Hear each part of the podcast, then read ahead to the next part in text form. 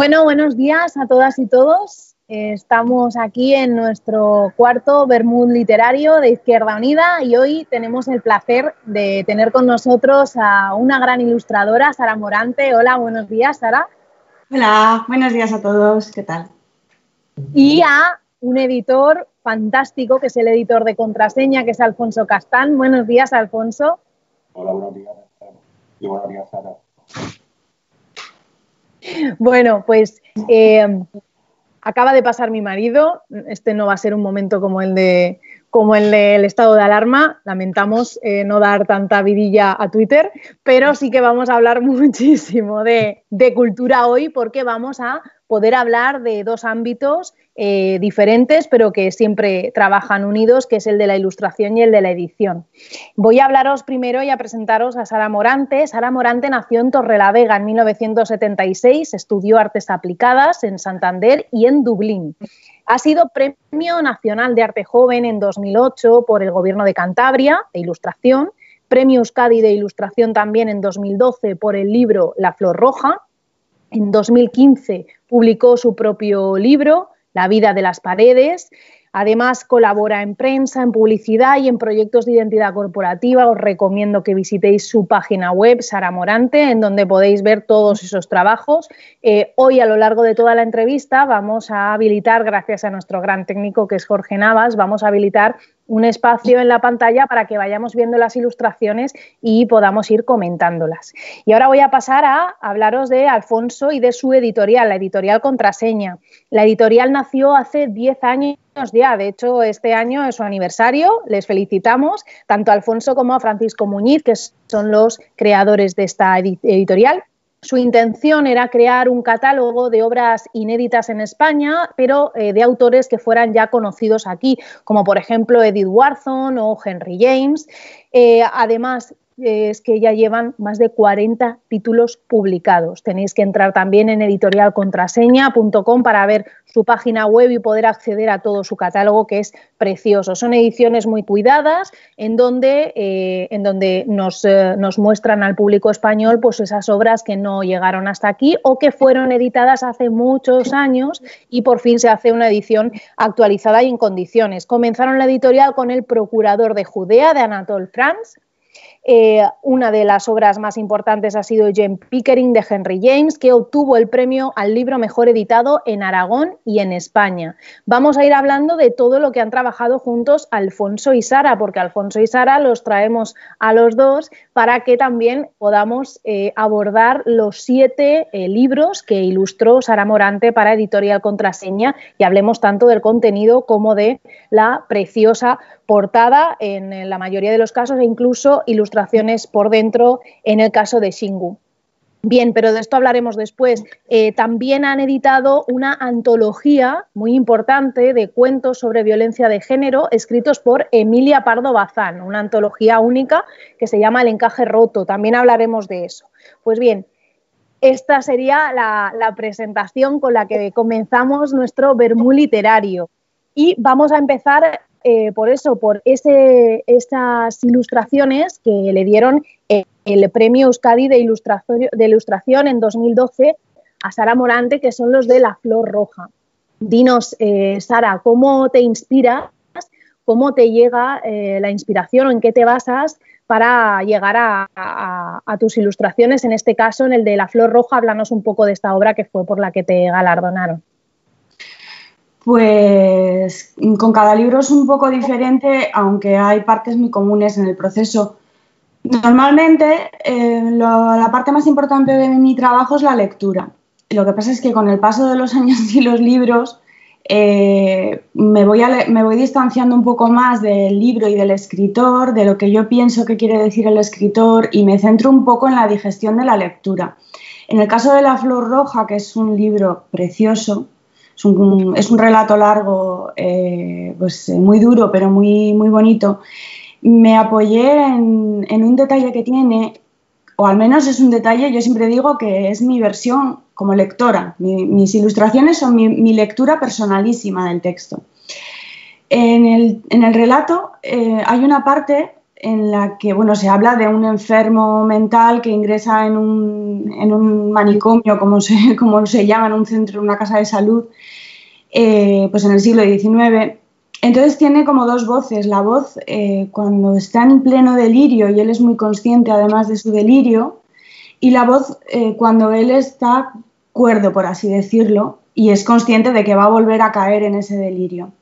Entonces esa voz delirante, que es eh, pues una especie de esquizofrenia que le obliga o que le hace pensar que en, dos en tres amapolas que hay en el jardín del, manicomio está depositado todo el mal del mundo y él es como una especie de mesías que tiene que destruirlo. Bueno, además está contado con una delicadeza impresionante porque es un poco autobiográfico del propio Garcín que sufrió, sufrió varios ingresos en centros de salud mental.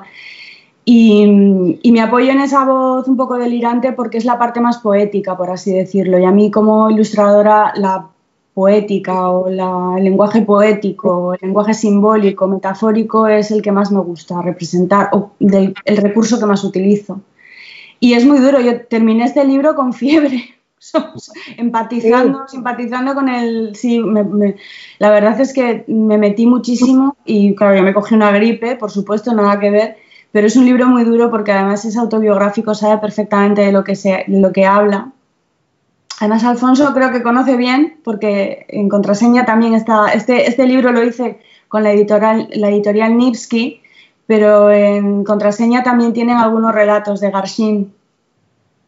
Bueno, Alfonso, pues maravilloso el hilo que te da Sara. Cuéntanos eh, de este autor, qué es lo que nos trae contraseña. Pues sí, dio, la casualidad de que, mm, de que nosotros descubrimos este autor, Sevolor Garzin, que era un autor completamente eh, olvidado, bueno, yo creo que incluso en Rusia, nos costó bastante encontrar una edición original de sus cuentos.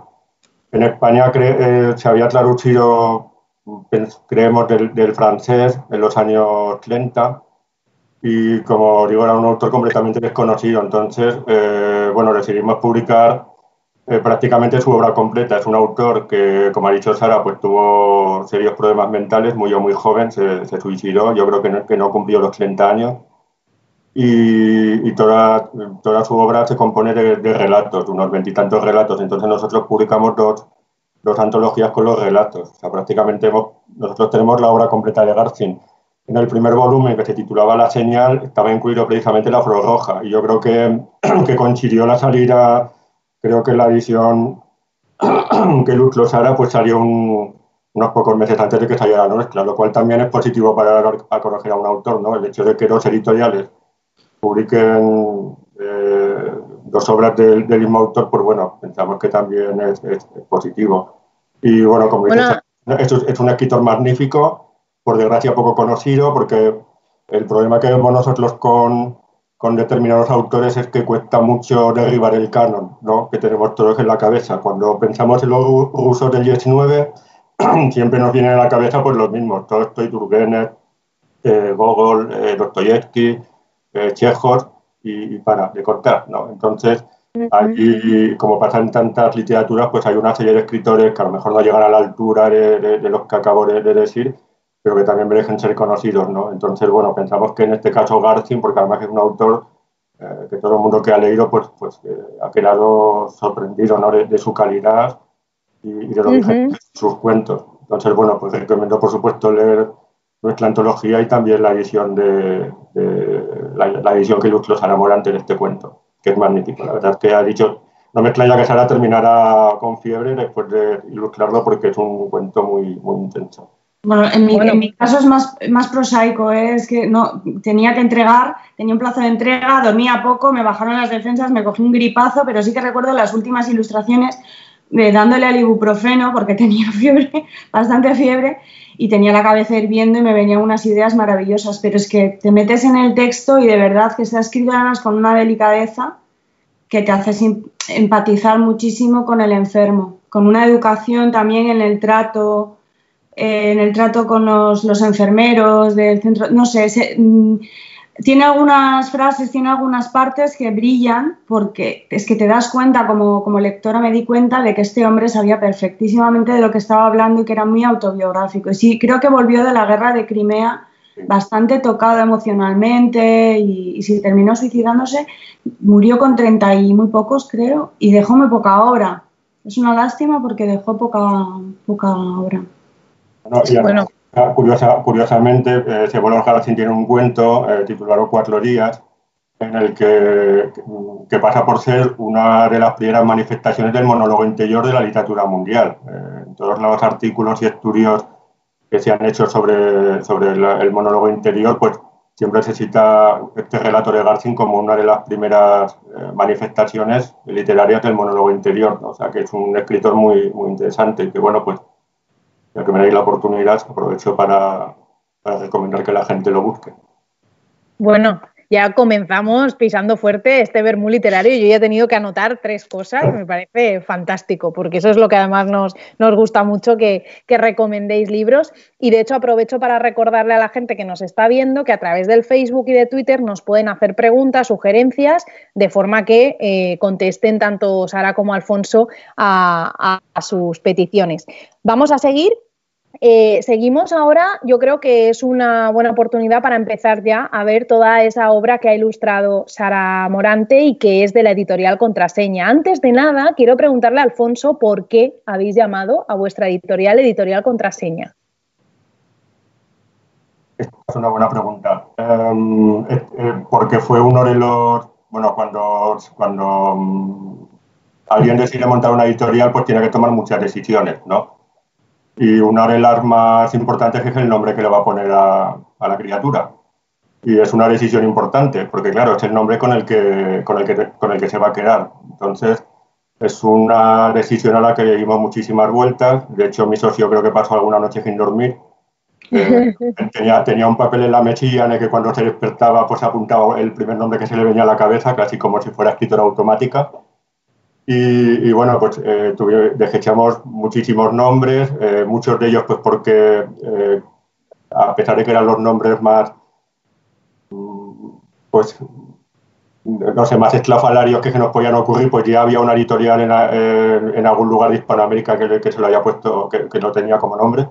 Y bueno, y al final optamos por contraseña, pues porque nos parecía, creíamos que cumplía todos los requisitos que cumplía el nombre de una editorial. Primero, que es un nombre fácil de recordar eh, y luego, pues que en cierta forma también alude a lo que, a lo que es una editorial, ¿no? Al final, una editorial, eh, los libros son una contraseña, ¿no? Que le, que, le, que le, das al lector, pues para que entre en un mundo que tú crees que tiene que conocer, ¿no? Entonces, bueno, pues esa fue, también lo, lo sometimos a votación eh, entre varios amigos, le dimos varios nombres y aunque era, este era el nombre que más nos convencía a nosotros, pero bueno, también nos alegró ver que a nuestras amigas y amigos a los que les preguntamos también era el que más les convencía. Pues sí, la verdad es que es un nombre efectivo porque yo eh, enseguida me, quedé con, su, con, él y con su marca. Vamos a pasar, eh, como decía, ya está viendo la gente en bucle los, eh, las ilustraciones de las portadas de contraseña en las que ha participado Sara. hay uno en particular que es el de Shingu, de Edith Warson, que además tiene ilustraciones en su interior y que bueno, me parece una obra muy representativa de lo que quería en su momento ser y que al final está consiguiendo contraseña, que es eh, esa, publicar esas novelas de autoras, en este caso conocidas, pero que no hubieran venido hasta España o que tuvieran unas ediciones antiquísimas. Eh, explícanos, eh, Sara, el libro de Shingu, que además habla, eh, yo creo que es un poco irónico, ¿no? Porque habla sobre un club de damas que se llama el Club del Almuerzo, en donde parece que son un poquito snobs y donde se las dan un poco de culturetas, ¿no? Digamos que serían unas mujeres que, que practican el postureo intelectual y que llega una escritora ¿no? a ese lugar y la invitan, pero a partir de ahí empieza como a truncarse esa apariencia que ellas habían estado eh, tejiendo ¿no? durante tanto tiempo en la que ellas eran unas eruditas. Así que bueno, dime Sara qué es lo que te primero te qué, es lo que te a lo que te llevó su lectura. Eh, veremos eh, cuando aparezca la portada de Shingu y después pasamos a Alfonso a ver que nos descubra cómo llega a esta obra. Pues voy, voy a ver, hay una, hay una con la que arranca. Yo siempre recomiendo Singu porque es que es, un libro para club de lectura, ¿no? Es eh, con esa lengua irónica de Wharton, se, bueno, se, no sé si criticar, ¿no? Pero se ríe un poco así elegantemente, muy elegantemente, del esnovismo cultural, de, ese postureo, como dices, ¿no? Y a ver si lo tengo aquí. De acá, permitid que me levante un poco, porque claro que una frase que es perfecta, que es el de eh, esta de hay personas o hay, mujeres que se enfrentan a la cultura, corrígeme Alfonso porque la cito de memoria fatal, que se tienen que enfrentar a la cultura en cuadrillas. Que no la estoy citando muy bien, pero, pero más o menos vienen por ahí los tiros, ¿no? Que en grupillo todas se, hacen esa piña de sí, sí, pero luego mmm, individualmente no se acercan la señora Ballinger y el grupo el Club del Almuerzo eh, pertenecían a esa clase de personas que persiguen la cultura en cuadrilla porque tienen miedo de encontrarse las olas, ¿no? Eso es. La, primera frase del relato, ¿no? O sea, que ya más mala uva no se puede expresar, ¿no? Arranca, arranca ya con una declaración de, intenciones y va un poquito eso, ¿no? Pues un club de lectura eh, en el que manda la señora Ballinger dictatorialmente casi con su palabra es ley y, se introduce una persona un poco en discordia que es el personaje coprotagonista de la novela, que no recuerdo ahora, y mira que la escribí, la, ilustré yo, no era, era escritora o era, era americana, ¿verdad? No, recuerdo. Era escritora, sí, era una, escritora. Era una escritora, sí, y las vacilaba un poco. Bastante, bastante pagada de sí misma, claro. También. Sí, sí. Las vacilaba un poco la ilustración de la portada, bueno, eh, vuelven a ser personajes, eh, figuras humanas, en este caso, por supuesto, que representan a esas mujeres del Club de Damas y en donde ya se, ve perfectamente tu estilo, eh, Sara, ese estilo con toques góticos, esos rostros, esos rostros que esconden tantísimo, ¿no? Y que tienen ese aura incluso a veces fantasmagórica, ¿no? bueno, dinos cómo, en qué condiciones, si en estas estabas más sana, concebiste esta portada y cómo pensaste en, las, en, los personajes, en las mujeres. Qué curioso que digas eso.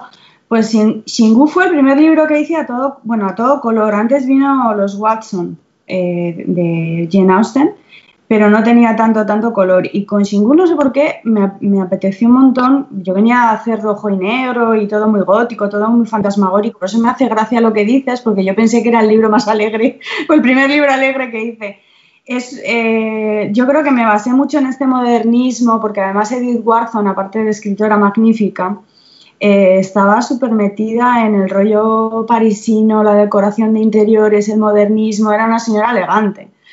Y, yo investigué bastante, pues el mueble, ese sofá que sale, que es el típico de Art Deco, yo creo. Es un poco pues ese ambiente de, pues, de la contemporánea la escritora y me lo pasé, me lo pasé pipa sobre todo eh, con el, lenguaje corporal en las ilustraciones del libro. Eh, el enfrentamiento entre las dos protagonistas, eh, las expresiones faciales, porque todo era dentro de un, ambiente muy educado, pero se lanzaban puñales en, en, sus frases. Entonces, todo lo concentré en sí, un lenguaje corporal como muy educado, pero unas miradas muy, que decían eh, mucho, sí, dicen mucho. ya en la portada se ve perfectamente, yo creo que retrata muy bien realmente de lo que, de lo que va la obra, ¿no? Que se van a encontrar una vez que pasen en la solapa. Es preciosa la ilustración. Alfonso, dinos, o sea, ¿cómo llegas a Xingu y por qué Edith Wharton es una de las, digamos, de las escritoras fetiche de contraseña? Bueno, pues una de las, em, curiosamente, una de las primeras obras que, descubrimos en, nuestro empeño de intentar pues, eh, publicar en España obras de autores muy conocidos, pero que aquí nunca estuvieran traducidos, fue precisamente Las Hermanas Banner, de Edith Wharton, eh, que ha sido uno de, es uno de los bestsellers de la, de la editorial, llevamos cinco ediciones. Y, resulta que este, este, este, esta novela, eh, creo que en Estados Unidos había publicado junto con otros, otros relatos de Edith Wharton, ¿no? Y entre ellos se, se encontraba Singu. Entonces, bueno, pues eh, primero publicamos Las Hermanas Banner, que es una novela corta de unas 160 páginas.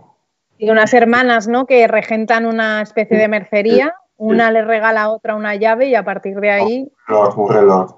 Un reloj. Disculpa, he dicho una llave. no sé por qué. y el problema es que detrás del reloj viene el relojero, ¿no? Y ahí es donde se rompe la, armonía eh, fraternal. Eh, y luego eh, habíamos, descubierto también Chingu, que bueno, pues es un relato largo. a lo mejor si lo, lo hubiéramos publicado sin ilustraciones hubiera ocupado 30 páginas. Entonces, claro, que nos quedaba muy corto para publicarlo como un libro exento. y tampoco encontramos otros relatos de Eddie Wharton que lo acompañaran. Y entonces, bueno, habíamos descubierto la, obra de Sara Morante, creo que además el primer libro de Sara Morante que, leímos fue el del diccionario, que, que ilustraste para Imperimenta, Sara, el del diccionario de... El diccionario de literatura para snobs de Fabrice Gueño. Eso, el, diccionario de literatura para snobs. Entonces, eh, bueno, pues nos dimos cuenta de que la, la forma de trabajar de Sara, su estilo, pues se acomodaba bastante bien a, este relato y bueno, que lo propusimos. Y aparte, bueno, aparte de las ilustraciones de las, de las mujeres que están también eh, retratadas, además, bueno, pues eh, los que lean el relato se darán cuenta pues de que eh, cada, cada dibujo, cada rostro refleja muy bien la personalidad de, cada, de cada integrante del club, ¿no? Eh, algo que comentamos con Sara en aquel momento y con Pepa Linares fue que también te podías dedicar al, diseño de, telas, y de, ¿no? Porque la verdad es que hiciste un trabajo en ese sentido. Yo lo he hecho. Y con Pepa Linares, la traductora, que hablo, he hecho varios libros para contraseña con ella y tenemos comunicación fluida, me acuerdo que comentamos lo bueno que sería este texto para obra de teatro, porque además todo se desarrolla en escenarios interiores y demás y el peso de la narración cae en los personajes, en, los diálogos, en qué buena obra de teatro sería Shingu. Bueno, yo recuerdo que hace años, eh, en un cruz de lectura de las Islas Canarias, eh, las integrantes del cruz que leyeron esta obra eh, se disfrazaron como los, Yo también lo haría, ¿eh? Bueno, yo también, por favor. Yo creo que de aquí puede surgir una idea muy interesante, ¿eh, Sara? Y entonces, bueno, hicieron una especie de lectura dramatizada, ¿no? Me acuerdo de que has comentado esto, que la verdad es que me mandaron, no me mandaron, no, no hay vídeo, pero sí que hay fotos y la verdad es que fue, pues estaba muy graciosa, claro. Bueno, pues fantástico. Están saliendo unas ideas de aquí que, que bueno, yo creo que van a dar muchos juegos. Sí, sí. Eh, otra de las obras que ha eh, ilustrado Sara para contraseña es de Muriel Spark, que es una autora que yo creo que se conoce bastante menos eh, y que es la abadesa de Crew. Y yo la he elegido también para que hablemos de ella porque sé fehacientemente que es que a Sara le divirtió muchísimo al tanto leerla como, por supuesto, ilustrarla. La tenemos, la tenemos ahí en un momentito, Jorge nos la pone para que la veamos mejor. Eh, cuéntanos, Sara. Bueno, es que Muriel Spark me encanta. Tiene contraseña otro libro de ella que ahora mismo, ¿cuál es? El, el asiento del conductor. Que me, pareció delirantemente divertida, además. Y, yo tengo muchísimo sentido del humor, sin embargo, luego a la hora de ilustrar, sentido del humor no se me da bien. Hay ilustradores que se les da muy bien y demás. Así que esto fue como un poco reto, esta propuesta de contraseña, porque es una obra que tiene una retranca impresionante. Y es sobre, bueno, pues queda vacante el puesto de abadesa en un convento de monjas, no sé si son, ni me acuerdo ahora mismo, y toda la, bueno, pues la, postulante al puesto de abadesa comienza con una especie de espionaje que parece de la Stasi, pone micrófonos por todas partes, se entera de todos los secretos del resto de monjas, historias súper sórdidas. Luego anda pululando por el niño Jesús de Praga, que es ese que aparece en la portada, porque es que es todo tan delirante, tan divertido y con tanta retranca que tiene Spark, que claro, yo me lo pasé pipa eh, con la portada, porque la pongo ahí en plan hipster con esos cascos, en, encaleada o rodeada del cable, porque es que se acaba ahogando ella misma en su, en su espionaje interno y es muy divertida. Yo, yo la recomiendo de verdad, esta y el al asiento del conductor, recomiendo esta escritora porque es muy divertida y, y bueno, yo me lo pasé muy bien ilustrando. ¿es? Creo que es la ilustración más humorística que he hecho. Bueno, es que eh, Muriel Spark, eh, bueno, hemos mirado un poco su biografía. Es, eh, es una mujer que vivió tanto en Edimburgo como en Londres, como en Rhodesia, que ahora es Zimbabue, en Roma, y trabajó en la oficina de contraespionaje. O sea, cuéntanos, Alfonso, cómo llegas a estas dos obras, La abadesa de Crew y recordemos El asiento del conductor, que es la historia de un crimen contado al revés. Sí, pues el caso de, bueno, la primera obra que publicamos de Muriel Espar fue El asiento del conductor, que la descubrió mi socio. Eh, dijo, oye, hay una novela de esta autora que se había traducido, se había publicado ya en España en los años 70, creo recordar, eh, por Lumen y, bueno, pues vimos que los buenos conocedores de la obra de Muriel Espar, pues eh, eh, digamos que en su, en su lista de libros preferidos de la autora, pues siempre ponían en primer lugar el asiento del conductor, ¿no? Aunque, aunque quizás no, no es su obra más conocida. Entonces, bueno, pues nos, nos animamos a, publicarla. Como bien dices, es una historia delirante. De hecho, hay una película eh, protagonizada ah, por, Elizabeth Taylor, nada menos, en la que también... Ah, es cierto Andy Warhol. Eh, yo bueno, recomiendo que creo que en YouTube no sé si se puede ver la película entera, pero alguna escena y es tan delirante como la novela. Y, bueno, eh, después de publicar esta obra de, Muriel Espar, pues nos, quedamos con ganas de publicar alguna otra cosa, ¿no? Y buscábamos pues algo que fuera así un poco gamberro y romperor, porque bueno, también nos interesa en la editorial pues que haya cierta variedad en el catálogo, ¿no? No publicar siempre pues obras tristes o amargas sino también intentar publicar obras en otro aire, ¿no? Y entonces descubrimos esta novela que nos pareció divertidísima, además es una especie de respuesta del autor al caso Watergate. Eh, Exacto. el caso Watergate se había, se había destapado un poco antes y, bueno, pues Muriel Espar decidió trasladar el Watergate a un convento de monjas, ¿no? Entonces ya con, con decir esto, pues ya se, podemos intuir que la mezcla es explosiva, ¿no? pero la verdad es que, la novela verá que la, que la, autora pues eh, supo eh, una novela muy divertida, hay una crítica social muy profunda también. Eh, de hecho, la Varesa, por ejemplo, que aparece ahí también retratada por Sara, pues también es una mujer muy culta que lee a los, a los poetas metafísicos ingleses. De hecho, hay varias hay varios versos de, de Poe, de los poetas del siglo XVI y XVII, y entonces, bueno, es una novela muy, muy divertida y sé que, que a Sara le, bueno, le trae muy buenos recuerdos. A Eva, a Eva, Bort, a Eva, Eva también, eh, librera de Marlis, que, trabajaba, tenía una librería que se llamaba Ticurfin, pues es, una novela que también le entusiasma. De hecho, en unos, en unos packs que hacía en Navidad, creo recordar que era Navidad para regalar, incluía hasta, o sea, hacía un maridaje entre un libro y un, y un vino. Y, y creo recordar que la, esta novela la vendía junto a un vino que encontró que se titulaba, que se llamaba algo así como Las tetas de monja o Las tetas de la monja o algo así. Entonces, era muy, bueno, es un libro que ha dado mucho, mucho juego. Bueno, vamos a seguir viendo las... Nos está, nos está escuchando además Eva. Ah, sí, ah, pues. Perdón, perdón. Vamos ya, no que va, pues podéis interrumpirme todo lo que queráis. Vamos a seguir viendo las ilustraciones de Sara para ver si nos detenemos en una portada que a mí me gusta muchísimo. Es, eh, bueno, ahí tenemos amistad eh, y, eh, bueno, si queréis podemos hablar de amistad. ¿No queréis hablar de amistad, compañeros? Sí, sí, sí. Comentadme. Nosotros también la descubrimos gracias a una, a una traductora, a, una a Elena Gallego, una burgalesa que lleva ya muchos años viviendo en Tokio. De hecho, cuando viene a España se siente rara porque se siente japonesa y cuando va a, volver a, Japón pues se, siente rara porque se siente española, ¿no? y, es una eh, habíamos descubierto el trabajo de Elena Gallego gracias al, a un libro titulado El Intendente Sanso, que es el, primer libro de un autor japonés que publicamos. Y bueno, luego me dijo que, que también había, había traducido esta novela para una editorial que había en Tokio que se dedicaba a publicar traducciones del japonés al, al, castellano y que estaba completamente descatalogada y le propusimos recuperarla. Nos parecía interesante por varios motivos. Primero, porque es un autor que, nunca se había traducido en España, nunca se había publicado en España, y luego porque nos pareció también una novela muy moderna, en el sentido de que, bueno, es un triángulo amoroso que la mujer no es una mujer pasiva, sino que, toma decisiones, ¿no? De hecho, toma una, una, decisión muy importante en su vida.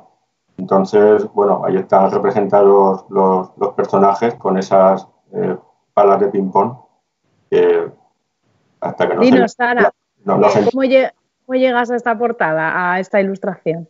Pues leyendo el libro, viendo ese triángulo amoroso del que habla Alfonso, y luego pues me pareció muy interesante eh, en este relato, en esta novela, cómo se habla de uno de los dos hombres que mm, están enamorados o tienen intenciones amorosas con la protagonista, con, con la tercera, eh, uno de ellos es más tradicional japonés, más del Japón más tradicional, con su kimono, con, en, todos esos aspectos.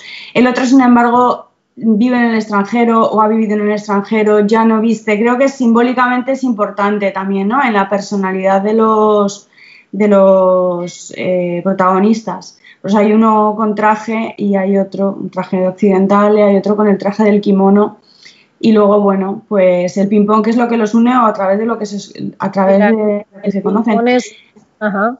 No, iba a comentar que después de hice con este libro hice una cosa que no suelo hacer, si hay película, no suelo verla porque interfiere mucho, ¿no? En, si no la he visto, prefiero no verla, que eso lo podemos comentar luego en los girasoles ciegos, por ejemplo, porque me interfiere mucho o con cumbres borrascosas en mis ideas y demás. Pero esta sí que vi porque, me, porque ya tenía la idea más o menos hecha. Hay una película de animación y es que además eh, debe de ser mm, pues bastante conocida. No sé si está hecha en los años 70. hay una película de animación japonesa. Anda también por ahí dando vueltas en, en YouTube. Creo que hay trozos y demás y es curioso, sin más, como aporte. tenemos el relato y tenemos la película de animación, que oye, está muy bien. Muy bien. Pues ahora eh, quería hablar de, otra cubierta que a mí me, ha parecido muy sugerente y, me gusta mucho, que es la de Moon Tiger, que es de Penélope Lively. Habladme de, esta obra, Alfonso, ¿cómo, ¿cómo, la conoces? ¿Por qué decides eh, editar a, esta mujer? En un momentito veremos la portada en, en Internet. Bueno, pues en Penelope Lively también hemos publicado dos obras, eh, Montague y la fotografía, las dos ilustradas por, por Chara, y bueno, pues también es una, era una autora que, a pesar de que en el Reino Unido es una autora, además con una extensa obra, eh, que ha ganado muchos premios, entre otros el Booker, que es el premio que ganó con, con Tiger, que es el premio más, más importante de, de las letras inglesas. Em, y, curiosamente, pues nunca se había publicado nada suyo en, España. Bueno, miento, se había publicado una especie de adaptación de la Neira para escolares, eh, creo que la editorial Vicente Vives, porque la autora pues, es una gran amante del mundo clásico y había escrito, eh, había publicado en Inglaterra una especie de eh, Neira adaptada para los escolares ingleses, que eso sí que se había traducido en España, pero bueno, al margen al margen de eso, el resto de su obra, su obra para adultos, no, nunca había sido publicada en España. Y entonces, bueno, eh, decidimos comprar estas dos novelas y, la verdad es que son nos, llamaron nos llamó la atención que tanto en el caso de la fotografía como en el caso de Montario pues son, son novelas que han gustado mucho pero también han tenido algunos detractores eh, que es un poco ah. pues, lo que pasa con la literatura moderna, ¿no? Si tú publicas una novela de Eric Wharton, es difícil que a alguien no le guste Eric Wharton, ¿no?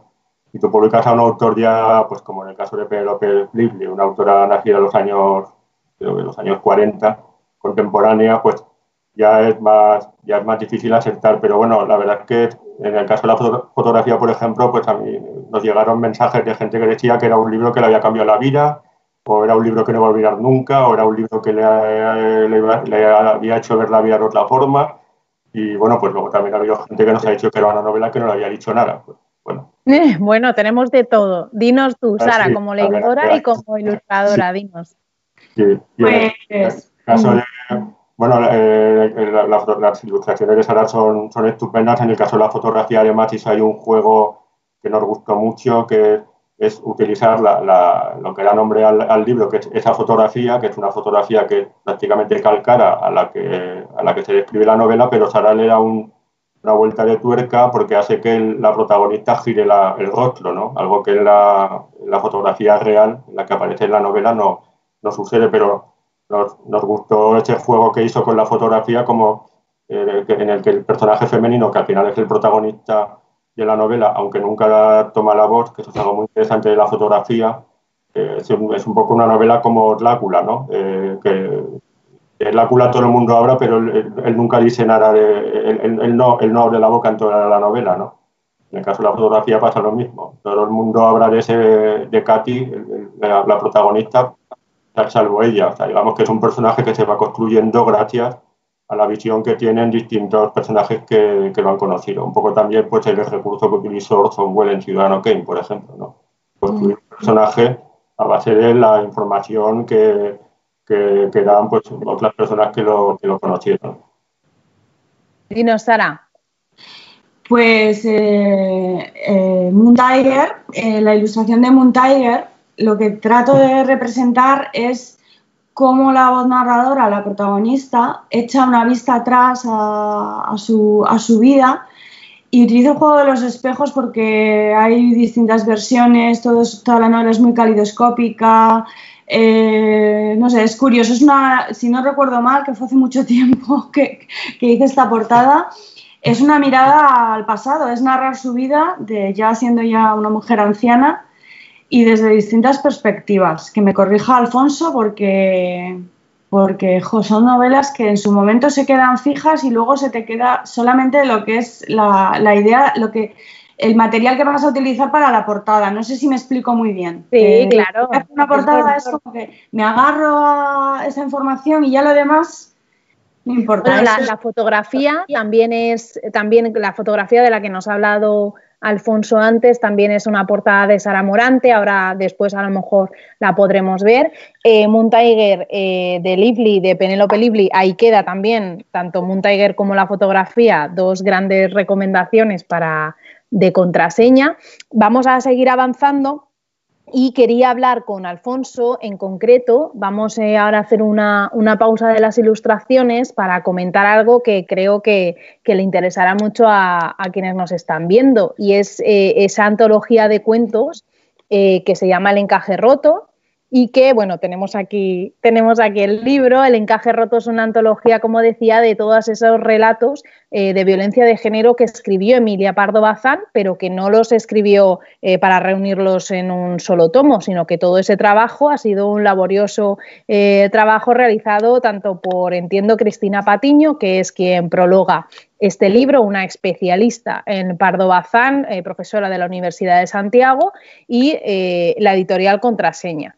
¿Cómo os lanzáis a, hacer este libro? bueno, eh, ¿qué, nos aporta? Que es muchísimo, pero explícanoslo, Alfonso. Bueno, es una historia muy larga, como ya te conté por teléfono, pero voy a intentar abreviarla. Y eh, vamos a sintetizarla. sintetizar lo máximo posible. Eh, bueno, em, yo llevaba un tiempo leyendo obras de Emilia Provazán, tanto algunas de sus novelas como, varios de sus volúmenes de relatos.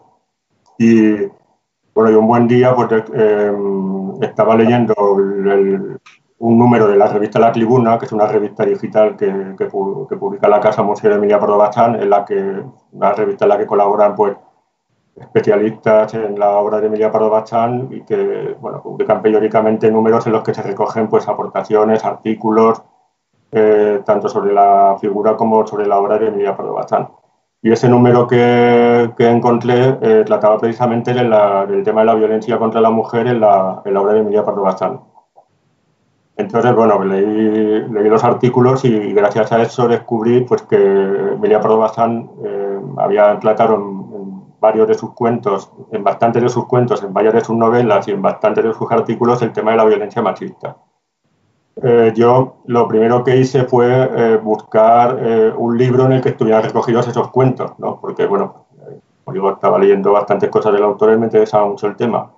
Y, y ante mi sorpresa, pues no lo encontré. O sea, no, la autora, como ha dicho, no, no, publicó en, Vira una antología de esos cuentos, aunque sí que publicó mucho, muchas colecciones de relatos, pero no publicó una antología dedicada específicamente a este tema. Y luego, pues bueno, desde tampoco ningún otro editorial lo había hecho. Entonces, bueno, pues como buen editor, que creo que soy, de qué sentido, pues vi ahí un, libro, ¿no? empezamos a investigar, empecé a leer, empecé a leer artículos, eh, incluso eh, estuve hojeando una tesis doctoral de una brasileña en portugués, aunque yo no sé portugués, pero bueno, me sirvió también pues para, para buscar relatos en los que una u otra forma la autora hubiera tratado este tema. Y, una vez que tenía hecha una selección bastante amplia, selección en la que me ayudaron pues eh, buenas amigas como entre otras la Marlene Vallejo, que también le, pasamos la selección para que nos diera su opinión, o dos amigas de, de Zaragoza, Lidia y Lidia y Yolanda. Y bueno, una vez que tenía, digamos, hecho ya en bruto el, libro de relatos, ¿no? Pues eh, me puse en contacto con Cristina Patiño Irín, que, como ha dicho antes, es una de las mayores especialistas del mundo en la, obra y figura de Emilia Pardo Bazán para, para, para, proponerle pues, que se encargara ya de la edición y del prólogo. A ella le pareció muy buena idea, me dijo que, que sí que era algo que se tendría que haber hecho antes. Y bueno, pues empezamos a trabajar eh, corro a corro, a pesar de la distancia, porque ella vive en La Coruña pero bueno, eh, de hecho, como anécdota puedo contar que, que, con ella tengo el récord de llamada telefónica más larga, creo que estuvimos tres horas y 50 minutos, eh, eh, hablando un día de este tema precisamente. Y, y bueno, pues al final todo ese trabajo en este libro del que nos sentimos muy orgullosos. Eh, primero, y también pues estamos muy contentos con la recepción que ha tenido. ¿no? Ya va por la cuarta edición eh, ha sido recomendado pues, por Marta Sam, por el Portela, por Sara Mesa, eh, han salido artículos en prácticamente todos los medios eh, importantes de España. Y luego además es un libro que vemos que, que, sorprende a la gente, ¿no? Sorprende por un lado agradablemente porque se dan cuenta de que ya en el siglo XIX había una escritora que, que supo ver que este era un, un tema, un problema grave de la sociedad española y lo, y lo plasmó por escrito y también que sorprenden desagradablemente precisamente por la actualidad de esos relatos, ¿no? Porque, bueno, pues es algo que todo el mundo comenta en los, en los reseñas de Bros o en los comentarios en Instagram, pues que qué pena que estos cuentos sigan siendo tan actuales, ¿no? Precisamente pues porque qué pena que todavía sigamos teniendo el problema de la violencia machista en nuestra sociedad. Bueno, eh, son 35 cuentos eh, escritos a lo largo de bueno, una horquilla cronológica muy amplia, eh, prácticamente 40 años. El primero, el indulto, el más antiguo, es de 1883 y en el pueblo, que es el más moderno, es un año antes, pocos meses antes realmente de que Emilia Pardo Bazán muera, en 1920. de hecho, bueno, incluso, incluso el encaje roto es un es uno de ellos. El nombre de la antología no es simplemente el nombre de la antología, sino que es el título de uno de estos cuentos. De hecho, para mí, uno de los más esperanzadores, porque no voy a hacer spoiler, pero digamos que el encaje roto es la salvación, ¿no? En este caso, en el, en el cuento, y creo que darle ese nombre, de hecho, a la antología también le da ese toque esperanzador y, que, bueno, que tanta falta hace también cuando hablamos de, de este tema, ¿no?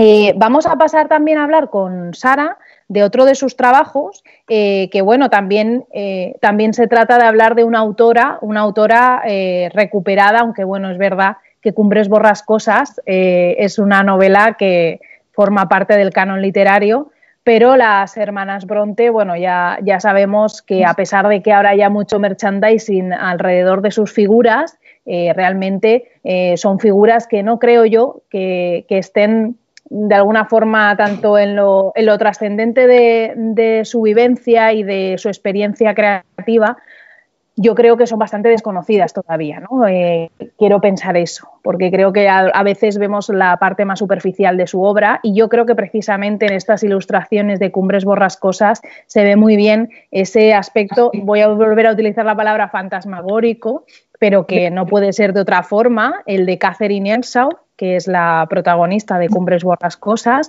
Eh, háblanos, por favor, Sara, de cómo, de cómo te llega bueno, esta, este encargo, ¿no? Que, y además que es tan, que como decíamos antes, es tan difícil, ¿no? Porque digamos que es una obra muy comentada, muy editada, de la que se conoce muchísimo, incluso está la película con Laurence Olivier.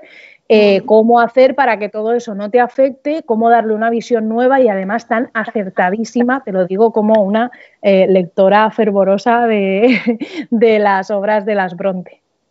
Muchas gracias. Pues a mí me llega, llevaba tres años o así sin ilustrar libros porque estaba un poco como vacía, la verdad. Y me llega la propuesta que ya, mm, bueno, mm, yo lo primero que dije, lo primero que pensé fue puro prejuicio, lo voy a reconocer, ¿eh? porque, soy, eh, porque fue el prejuicio de, uff, otra novela romántica del 19, no. Entonces una amiga me dijo que no, tía, que Cumbres Borrascosas no es romántica, que es gótica, que te va a encantar, que te va, que es lo fantasma, que es fantasmal, que, te va a ti, que yo soy muy gótica. Y, dije, va, venga, eh, me, convenció, me convenció porque confié en su criterio, gracias Mar, y la leí. Y la leí flipé, absolutamente, no solo de mi propio prejuicio, de cómo había, me había dejado llevar eh, por, por, por, un prejuicio general, que esa es una historia de amor, pero ¿qué va a ser una historia de amor? Estos son 40 años de rencor, lo que pasa es que yo estoy convencida de que como lo firma una mujer ya es romántico. Y no es romántico ni romanticista, es gótico, es eh, el personaje de Keith Heathcliff, ahora lo sabemos, esto es mi teoría cuñadil porque no soy psiquiatra forense ni criminalista, pero cumple de paso a paso todos los rasgos de un maltratador o de un psicópata que empieza, comienza con eh, mm, el maltrato a un animal, el secuestro. No, quiero hacer spoiler, aunque es una historia que conocemos muchísimo. A mí me dejó alucinada la libertad de, Emily Bronte, la cero autocensura, lo salvaje que es la, la, historia, los salvajes que son los personajes, también el de Catherine. Catherine, perdón, eh, me, volvió loca y ahora, vamos, yo me tiraría horas hablando de Cumbres Borrascosas porque es que mm, fue un descubrimiento para mí hace dos años cuando lo ilustré y lo leí bien leído, no quise ver películas tampoco, porque además luego después las vi y dije, pues es que es todo romántico y además casi todas se quedan, eh, bueno, Heathcliff es el paradigma de, la virilidad, pero Catherine, eh, Emily Bronte sabía perfectamente a quién estaba describiendo qué tipo de personalidad que desentierra un cadáver que de romántico no tiene nada absolutamente desenterrar un cadáver ni ahora ni en, la época en la que se escribió. O sea, eh, todas las películas parece que se quedan en el primer tercio del libro. Exacto, el primer tercio del libro. nos olvidamos de la mandanga buena que es la venganza, es la personalidad de Heathcliff, es el delirio de Heathcliff, es la violencia de Heathcliff ella es el gatillo, por así decirlo, ¿no? El detonante que hace que él se sienta herido, acomplejado y lo único que quiera sea causar el daño y el mal. Pero es una novela sobre el rencor y la venganza y la violencia. O sea, de romántico no tiene nada, esto no va de amor. Esa es mi versión. Entonces, en mi versión utilizo muchísimo ese ambiente, lo hice a dos tintas, el amarillo es amarillo azufre, amarillo bilis, amarillo odio, y utilicé muchísimo pues toda esa vegetación agreste que es el cardo borriquero, la espina esta de flor amarilla. Luego sale alguna escena, ella siempre está apretando la espina en su mano porque es una historia en la que hay muchísimo masoquismo, en mi opinión, o sea, ese sufrimiento, ¿no? Ese sufro, sufro, sufro, aunque ella también se las ve y se las desea. Ella creo que también tiene una personalidad curiosa. También son dos personalidades que ya a mí me, me alucinó Bronte porque es o sea, esa capacidad de, escribir sobre mm, dos, dos tipos de caracteres tan marcados, tan bestiales y salvajes. No sé, como ves, me podría tirar horas hablando de Cumbre Sí, bueno, bueno. Es, fantástico, de verdad. Como lectora, ya te digo, como admiradora de las Bronte, me parece una, obra y un resultado fantástico. Eh, vamos a pasar a hablar ahora con Alfonso de algo que también ha comenzado a contarnos antes cuando hablaba de la antología, que es ese, ese maridaje entre contraseña e Irene Vallejo. Irene Vallejo, que acaba de publicar una obra que es muy conocida, que es El infinito en un junco, una preciosa obra editada por Ciruela en la que ella eh, habla acerca de la historia de los libros pero que tiene eh, dos libros publicados por contraseña. Explícanos, eh, Alfonso, esta relación con Irene y estas dos obras. Bueno, eh, como digo, he dicho ya muchas veces en presentaciones o en lectura, una de las mayores satisfacciones que no hemos tenido que tenemos la editorial pues es haber conocido a bueno pues a la gente a la que hemos conocido gracias a la editorial no pues ahora tenemos aquí a Sara ilustradores traductores autores libreros lectores la verdad que, que es muy satisfactorio pues eh, tanto la gente que, no, que nos lee como la gente que colabora con nosotros, pues eso nos da muchas satisfacciones. Hemos tenido la suerte de conocer pues, a Sara Morante, a Irene Vallejo, a Patricia Esteban, a Ana Alcolea, a Pepa Linares, a Alberto Gamón, en fin, a toda la gente con la que hemos trabajado, que además, eh, sobre todo, son unos grandes profesionales y unas grandes personas, ¿no? que eso también es, es, es interesante, porque para conocer a malas personas, pues siempre hay, siempre hay tiempo. Y, bueno, y la, historia con Irene Vallejo, pues nos gusta recordarla con Irene, eh, porque bueno, es muy, es, muy, es muy curiosa, además es la típica historia pues, que, que podría haber terminado mal.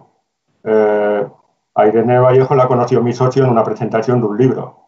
Y en ese momento Irene Vallejo acababa de poner punto y final a, una novela titulada El Chiviro del Arquero y estaba buscando editorial.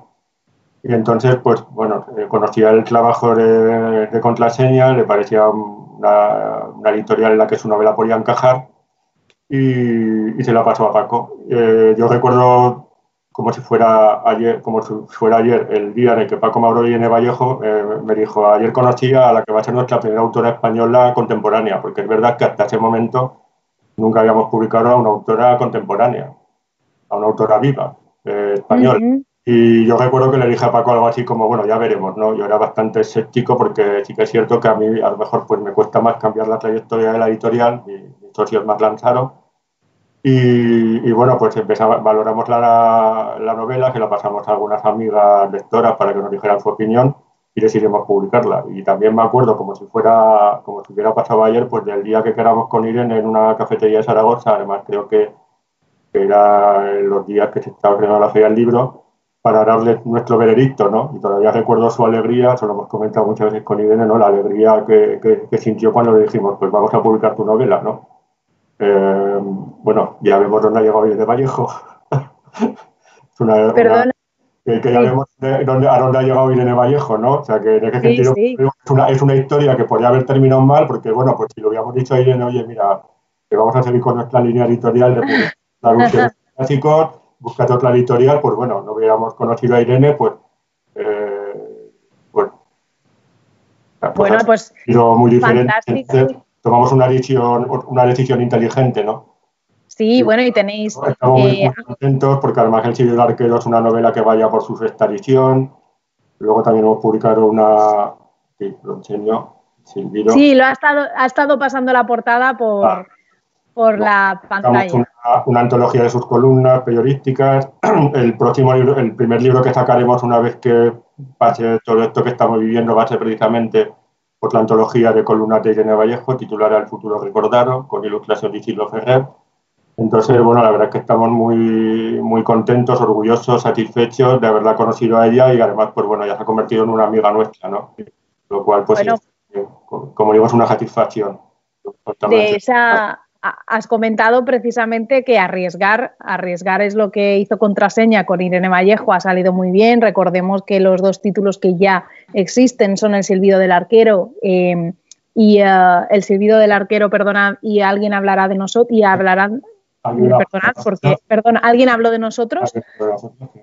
Eh, está pasando las portadas por, por, aquí, por la, por la imagen, eh, pues de arriesgarse es también lo que va a lo que hizo Sara Morante cuando publicó su propio libro, su propio libro ilustrado, eh, su propio libro porque está escrito por ella, es La vida de las paredes, una, bueno, preciosísima propuesta. A mí, la verdad es que no soy muy objetiva porque a mí es que eh, Sara es una de, esas, eh, bueno, de, esas ilustradoras que, admiro tanto, de hecho la que más. en La vida de las paredes lo que haces es reflejar la historia de una comunidad de vecinos, ¿no? Pero una comunidad de vecinos que no es contemporánea a nosotros, una comunidad de vecinos de, bueno, creo que principios del siglo XX, ¿no?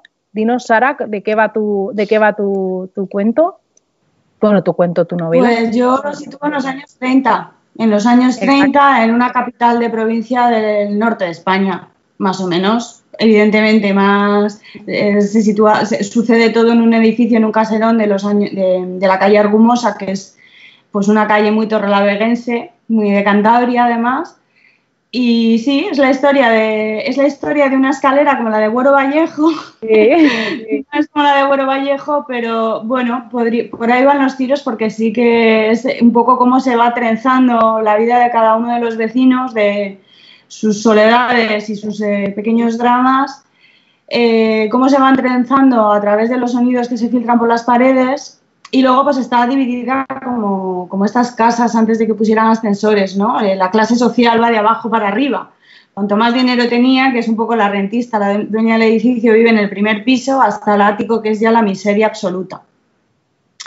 Y, es un poco esos estratos sociales, por así decirlo, y cada uno de esos personajes con sus vivencias y cómo interactúan entre ellos a lo largo de pues, cinco o seis días. Y pues hay un poco de todo. Y si fue una propuesta, bueno.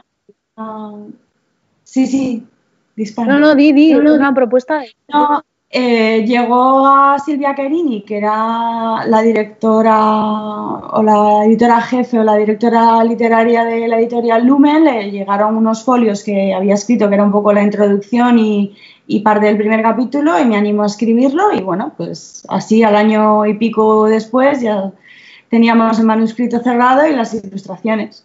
Y fue una experiencia buenísima la de escribir, además, jugar un poco con, las dos narraciones.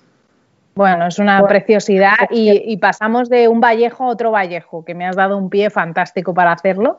Y es que, bueno, eh, pasamos a esa otra obra ilustrada que has hecho, que es la antología de poesías de César Vallejo, en donde, bueno, os voy a decir que está la ilustración que más me gusta a mí de Sara Morante, eh, sobre todo por lo simbólico, realmente tiene muchas preciosas y no sabría cuál elegir, pero esta es la que, digamos, más se adapta a mis intereses y, bueno, quiero que nos hable sobre todo de, primero de esa ilustración, pero luego, eh, por supuesto, también de esa obra de Nórdica que es Morir en París, de César Vallejo.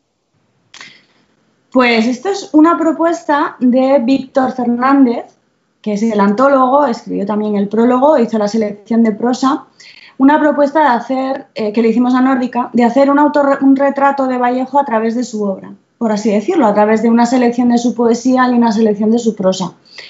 Y bueno, yo para mí fue una pasada ilustrarlo, conocer su obra, porque todos hemos oído hablar de Me morir en París o España, ese verso España, parte de mí ese cáliz, pero como decía Víctor Fernández, no estaba muy publicado, muy, no era muy conocido y sin embargo tiene cosas interesantísimas en, su obra, ¿no? Ese surrealismo como yo lo percibo.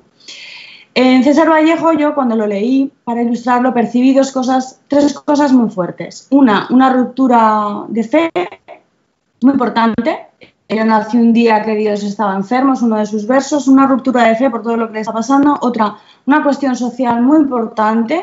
Él vivía en París eh, de forma muy, pues muy miserable porque no tenía medio material para vivir y habla muchísimo en su, en su prosa y en su, y en su poesía de los menos desfavorecidos.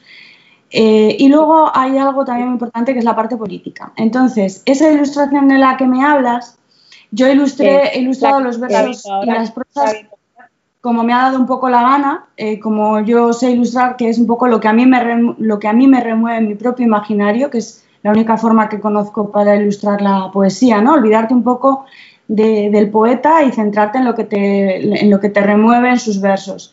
Pero esta poesía en particular, que es el himno a los voluntarios de la República, si no recuerdo mal, ese es el título, cierra la parte poética del libro, es el colofón de la parte poética, y claro, yo aquí recuerdo hablarlo con Víctor, que le dije, claro, él está hablando, esto es poco antes de morir César Vallejo, acaba de, reventar la Guerra Civil Española y es el año 1936 y yo le digo, yo es que no me siento como para ilustrar la, España de 1936 de la que habla Vallejo.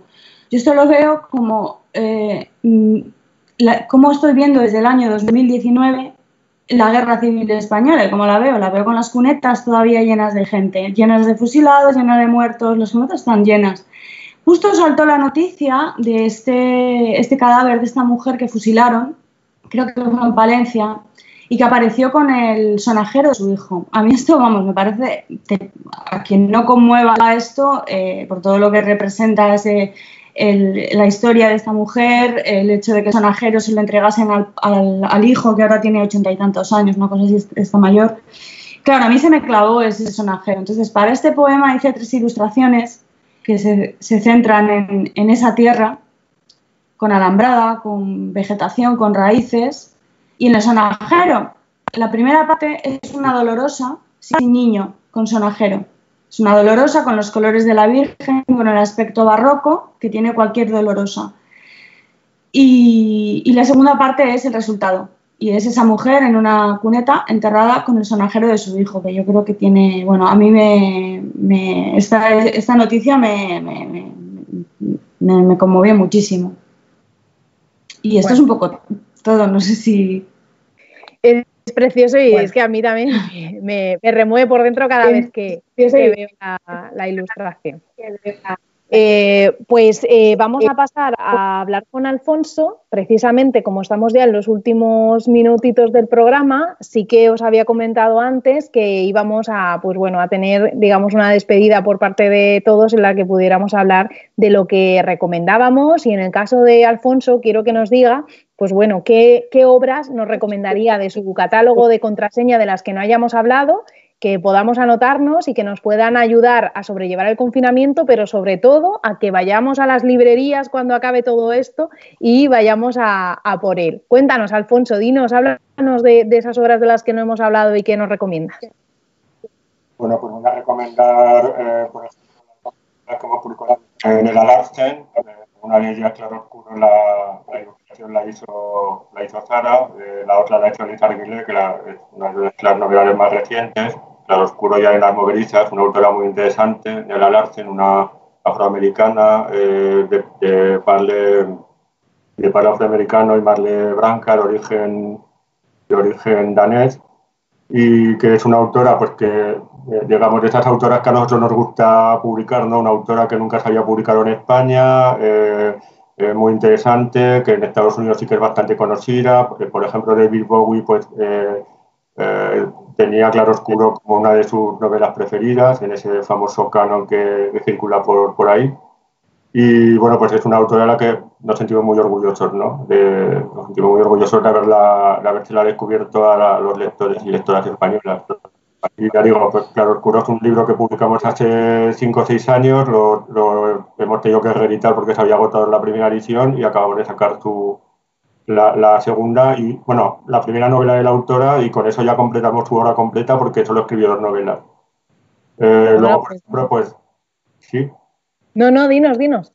Ah, luego pues eh, nuestro último título es La piel de toque, que es nuestro tercer Wharton. Hemos, habíamos publicado las hermanas Banner, Singu, pues acabamos de sacar una, una novela corta, mm, tampoco muy conocida de Eric Wharton, pero estupenda, que se titula La piel de toque. Es, digamos, el último libro antes del confinamiento.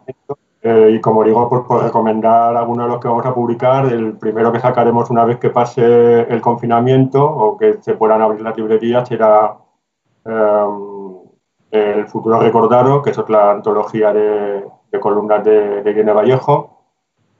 Vamos a publicar a una autora eh, austriaca que se llama Ruth Kruger, un libro muy interesante en el que habla de, su vida y, en el que dedica bastantes páginas a hablar de su estancia en tres campos de concentración, una superviviente de, de Auschwitz, eh, un libro que ya se publicó en España hace 25 años y que a la, autora pues, le interesaba que se recuperara.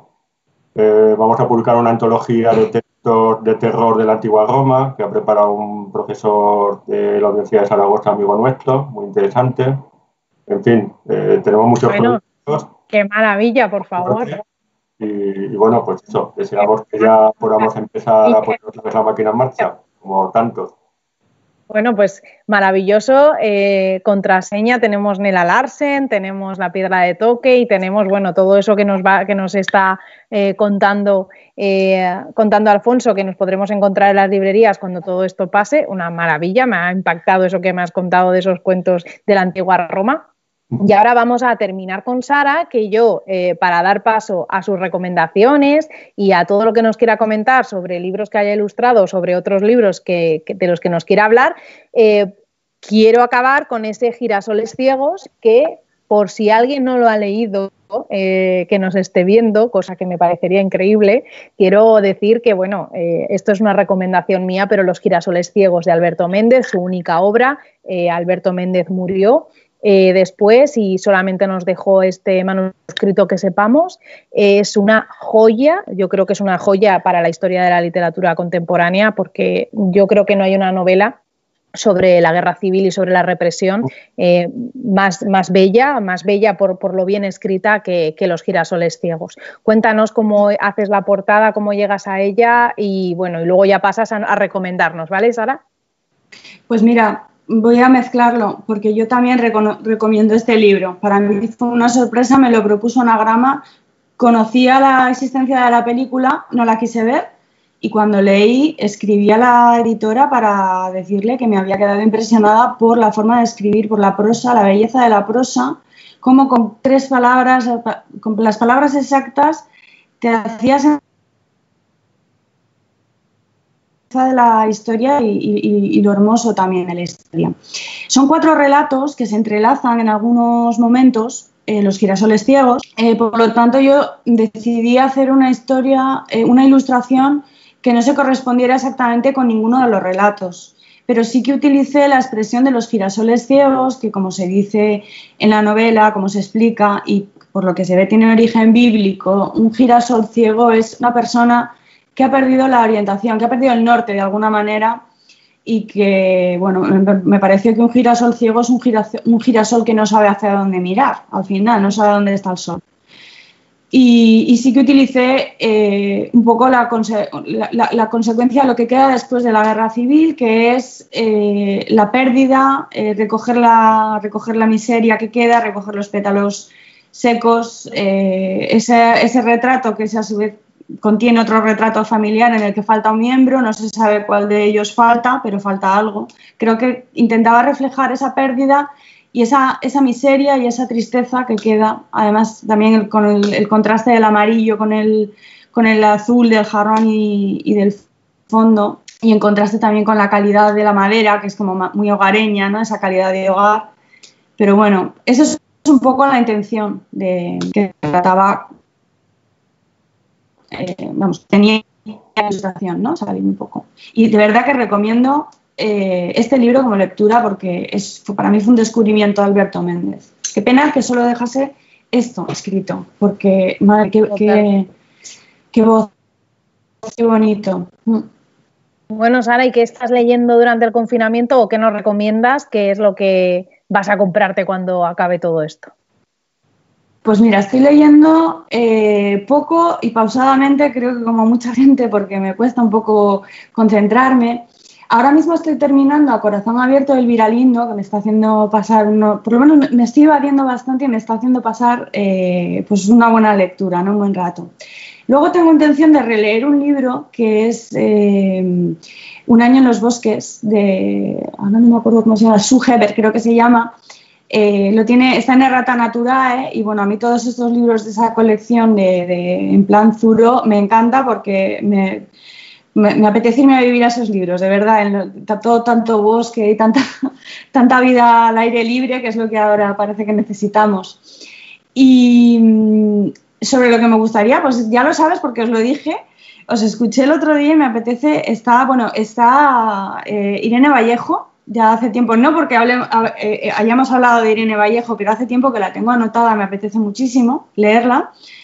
Y, también me apetece mucho Luisa Carnés, me quedé con las ganas el domingo pasado que hablasteis de Tea Rooms y también Telefónica. Telefónica, mm, recuérdame por favor, el, nombre era Isla. Isla Ilsa Barea. Ilsa, Ilsa, Barea.